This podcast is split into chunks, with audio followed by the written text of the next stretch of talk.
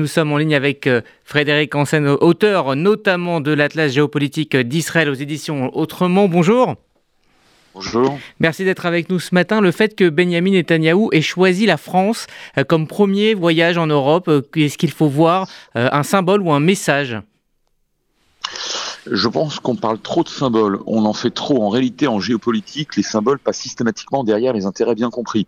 Et l'intérêt bien compris d'Israël aujourd'hui, semble-t-il, c'est d'aller chercher euh, du soutien ou en tout cas euh, une certaine mensuétude de la part de ce qui reste, malgré les ricanements de beaucoup d'observateurs, euh, ben, comme étant la première puissance politique et militaire de l'Union européenne à savoir la France. Maintenant, on peut aussi ajouter que de toute façon, en Europe orientale, la quasi-totalité des chancelleries sont déjà favorables à Israël. Donc je pense que c'était surtout lié à cette, à cette réalité-là. Alors, le communiqué indique hein, que les deux grands sujets qui seront abordés seront le nucléaire iranien et l'extension des accords d'Abraham.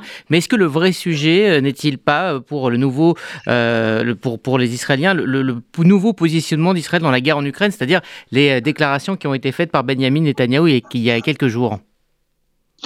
C'est-à-dire que Netanyahu, lui, a fait ces déclarations, effectivement, où il semble euh, équilibrer sa propre position, hein, qui pendant plus de dix ans avait été extrêmement favorable à la Russie. Bon, il faut dire que la Russie, évidemment, n'avait pas encore attaqué l'Ukraine, mais je vois pas très bien pourquoi ce serait la priorité euh, concernant son voyage en France. Après tout, Emmanuel Macron a ses propres positions, et je ne pense pas que les deux États doivent être nécessairement alignés là-dessus. Je pense que le nucléaire iranien, comme vous l'avez très bien dit, euh, constituera l'essentiel euh, du menu, avec effectivement les accords d'Abraham. Et de ce point de vue-là, il est vraisemblable qu'on s'entende assez bien. Pourquoi? Parce qu'en réalité, les Émirats arabes unis sont parmi les quatre États ayant signé les accords d'Abraham, on va dire le plus important, en tout cas aux yeux d'Israël. Or, je rappelle que les Émirats arabes unis, c'est un allié militaire stratégique de la France dans la région Hein. Si on ajoute à cela que les deux autres États importants, que sont le Maroc et Bahreïn, sont euh, amis euh, de, Paris également, je pense que sur ce dossier-là, en tout cas, on devrait s'entendre correctement.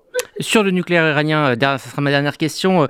quel rôle la France peut jouer pour aider Israël à empêcher l'Iran d'avoir l'arme nucléaire? D'abord, je vous dirais, c'est pour aider le monde entier, pour aider euh, le, le, respect du traité de non-prolifération de 1968 à continuer d'exister. En réalité, l'Iran ne menace pas qu'Israël, l'Iran menace aussi, évidemment, les États arabes du Golfe. En tout cas, c'est leur perception euh, de, cette menace.